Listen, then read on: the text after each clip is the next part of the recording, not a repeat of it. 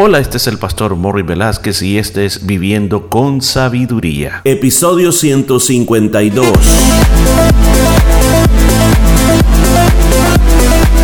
Y en el programa de este día estaremos aprendiendo cómo aplicar la sabiduría de Dios a nuestra vida a través del libro de Proverbios. Muchos consejos muy hermosos basados en la palabra de Dios. Todo esto y mucho más en Viviendo con Sabiduría. Y gracias, le agradezco de todo corazón que se tome este tiempo para acompañarme en esta vida de sabiduría. Siempre hacemos esta pregunta, ¿cómo le va viviendo esta vida de sabiduría? ¿Qué consejos usted ha podido poner en práctica?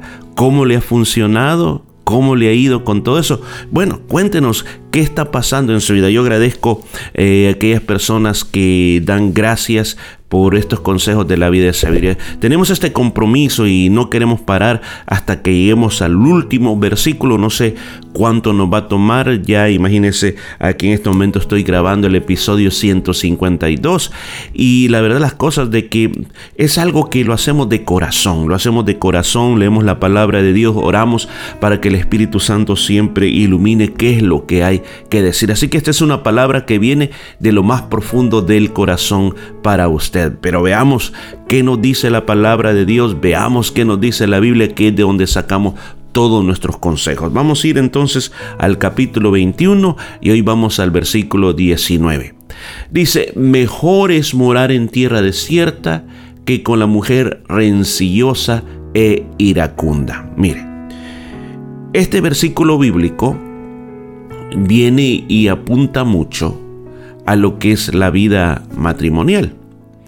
Y especialmente es un consejo que va hacia las mujeres, según está aquí escrito, pero también se podría aplicar también a los hombres, o sea, a las personas que están viviendo esa vida, o sea, esa vida como pareja.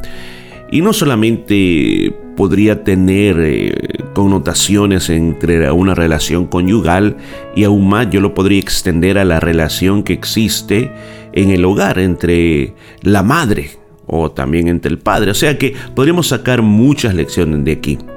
Pero si seguimos lo que nos está diciendo aquí, Salomón está hablando de la mujer. Está diciendo una experiencia muy real, que es mejor vivir en el desierto que con una esposa que es problemática y regañona. O sea, aquí está apuntando, está apuntando a una mujer que tiene estos problemas de relación con los demás. Mire, yo quiero explicarle algo. Cada ser humano, Dios nos ha hecho de una manera única y especial. Y nos ha hecho diferentes. Las, eh, nuestras huellas digitales son diferentes, no hay ser humano que se parezca en sus huellas digitales. El iris del ojo también es bien, cada uno de nosotros es bien diferente el iris del ojo. Dicen que no hay dos iris del ojo que sean igualitos. O sea, hasta hoy en día también se están usando, además de las huellas digitales, el iris de ojo para identificación en ciertos lugares. O sea, Dios nos ha hecho tan diferentes. Entonces Dios a cada uno de nosotros, a cada uno de nosotros nos, nos ha dado un temperamento que se dice que el temperamento es una mezcla de lo que es nuestra genética. O sea, es algo que puede venir, puede venir a través de nuestros abuelos, bisabuelos o nuestros padres.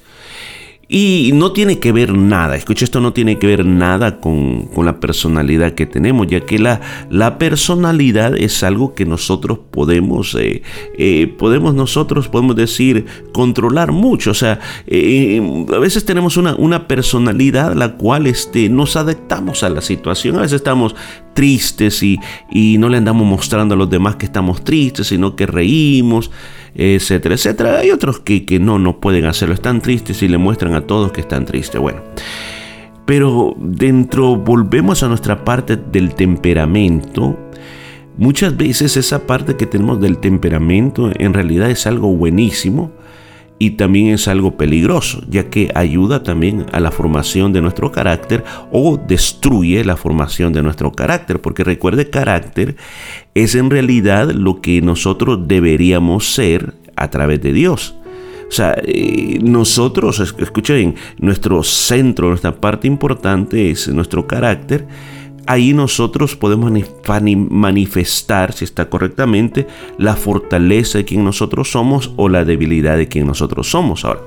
Pero el temperamento, en realidad el temperamento, llega a ser algo que te va a ayudar o, te va a destruir. Y hay cosas que no solamente tiene que ver la parte genética, sino que tiene que ver también las circunstancias de la vida que tú has experimentado. Eh, si tú has experimentado una niñez de mucho abuso o tuviste eh, padres, eh, familiares que te abusaron ya sea físicamente, te gritaban, eh, fuiste creado con una disciplina de que lo único que habían eran palos, gritos, o quizás no, quizás tú seas de aquellas personas de que tuviste la bendición, de que tuviste padres que eran dulces contigo, nunca te gritaban, nunca te pegan, pues eso afectó tu vida. Ya que aquí está hablando de una mujer, de una esposa, me molaría le voy a agregar de una madre, que es problemática, es iracunda, es regañona, es agresiva, tiene mal genio y parece que todo el tiempo está con ganas de pelear. Pues muchas de las circunstancias de la vida han hecho que la persona sea así. Si por ejemplo quizás tú ya tuviste varias parejas y quizás en la relación anterior eh, ese hombre te, te abusó físicamente o verbalmente, pues se crean mecanismos de defensa. Y esos mecanismos de defensa acompañan a las siguientes relaciones. O si no, lo que pasaba con, con tu esposo e inmediatamente lo reflejas a tus hijos. Entonces los hijos llegan a tener una mamá que siempre está peleando con ellos, una mamá que siempre es problemática, una mamá que siempre es agresiva, una mamá que siempre tiene un mal genio. Entonces aquí dice que el problema con ser así es que, es que mire, este, este tema es tan grande, es tan profundo. El problema con esto es que la persona que vive esto no se da cuenta del problema que tiene, porque en realidad es un problema. Si no piensa que así tiene que ser, o la otra forma que se dice, así soy yo, ¿y qué le voy a hacer? Esa es mi manera de ser. O sea, a mí no nadie me va a cambiar. Yo, dicen, a veces dicen, yo ya estoy vieja, dicen. Y no, no, a mí nadie me va a cambiar. Yo soy así y yo sé por qué soy así. Déjeme en paz. Yo le digo que no, no es normal no es la normalidad. ¿Por qué razón? Porque cuando tú eres de esa manera, tú alejas a las personas. Escucha bien, tú alejas a las personas. Por eso es que Salomón está diciendo, mejor es vivir en un desierto, mejor es vivir en la soledad. a, a, tal grado que otra forma que él está diciendo, y me voy a la parte matrimonial, dice, más vale estar solo que estar casado. ¿Por qué? Porque ¿cómo quiero estar con una persona que es agresiva y que todo el tiempo tiene ese mal genio? ¿Por qué razón muchas veces usted no se ha puesto a pensar por qué sus hijos le evitan, no quieren visitarle, no quieren estar con usted? Haga un análisis.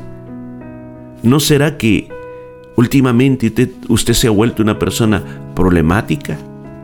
¿Usted se ha vuelto una persona regañona? ¿Una persona de mal genio?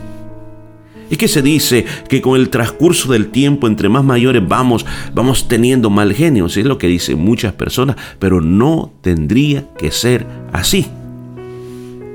Este consejo de la palabra de Dios nos dice que es tiempo poder cambiar las cosas. Mire, yo le voy a decir algo a usted mujer.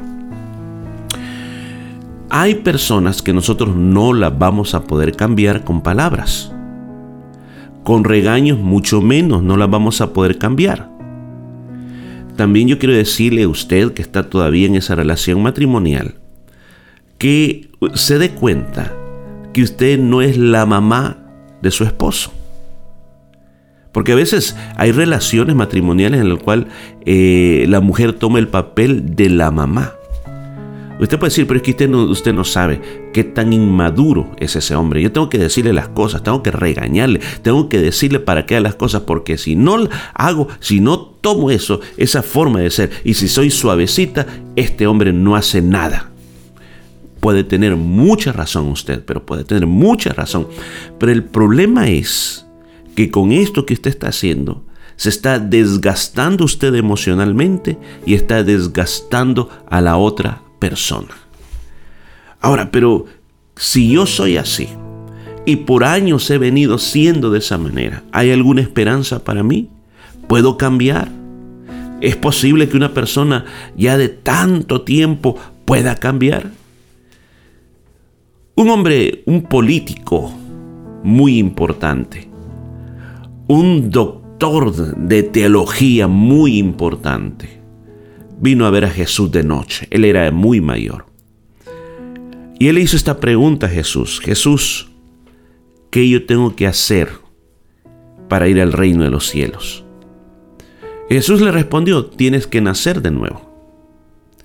Y él entendió de que ese nacimiento significaba entrar de nuevo al vientre de su mamá y volver a nacer. Le pero ¿cómo un hombre siendo viejo puede volver a nacer de nuevo?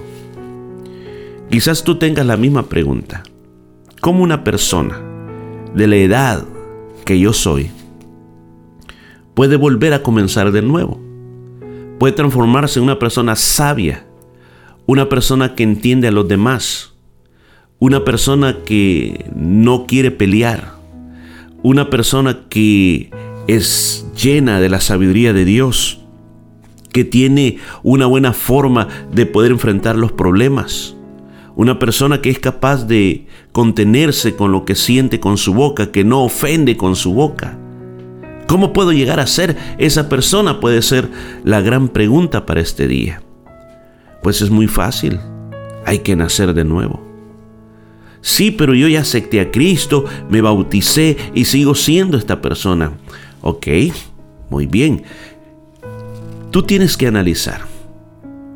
¿Cuántas veces nosotros le hemos dado lugar al Espíritu de Dios? ¿Y cuántas veces nosotros simplemente nosotros hemos vuelto a tomar el trono de nuestra vida? ¿Cuántas veces el Espíritu Santo de Dios ha tratado de cambiarnos, pero nosotros no queremos cambiar?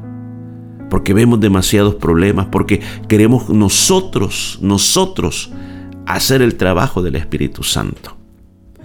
Yo este día yo te quiero invitar a que tomes una nueva forma de ver las cosas, a que te conviertas en una persona que todo mundo quiere estar contigo. ¿Por qué razón? Porque no simplemente es una persona que calla y otorga, sino que es una persona que ora, anima, escucha, ora, anima y trata de estar con aquellas personas, aunque se da cuenta de que no ha podido cambiar a las otras personas, pero sí está dispuesto a que las personas no prefieran estar en un desierto, sino que prefieran estar cerca de ti. ¿Qué le parece si hoy hacemos un cambio en nuestra vida y tomamos este gran consejo del rey Salomón? Bueno, dejemos hasta aquí y nos vamos a escuchar el día de mañana con más de esta vida de sabiduría. Y esto fue todo por este día. Nos escuchamos el día de mañana.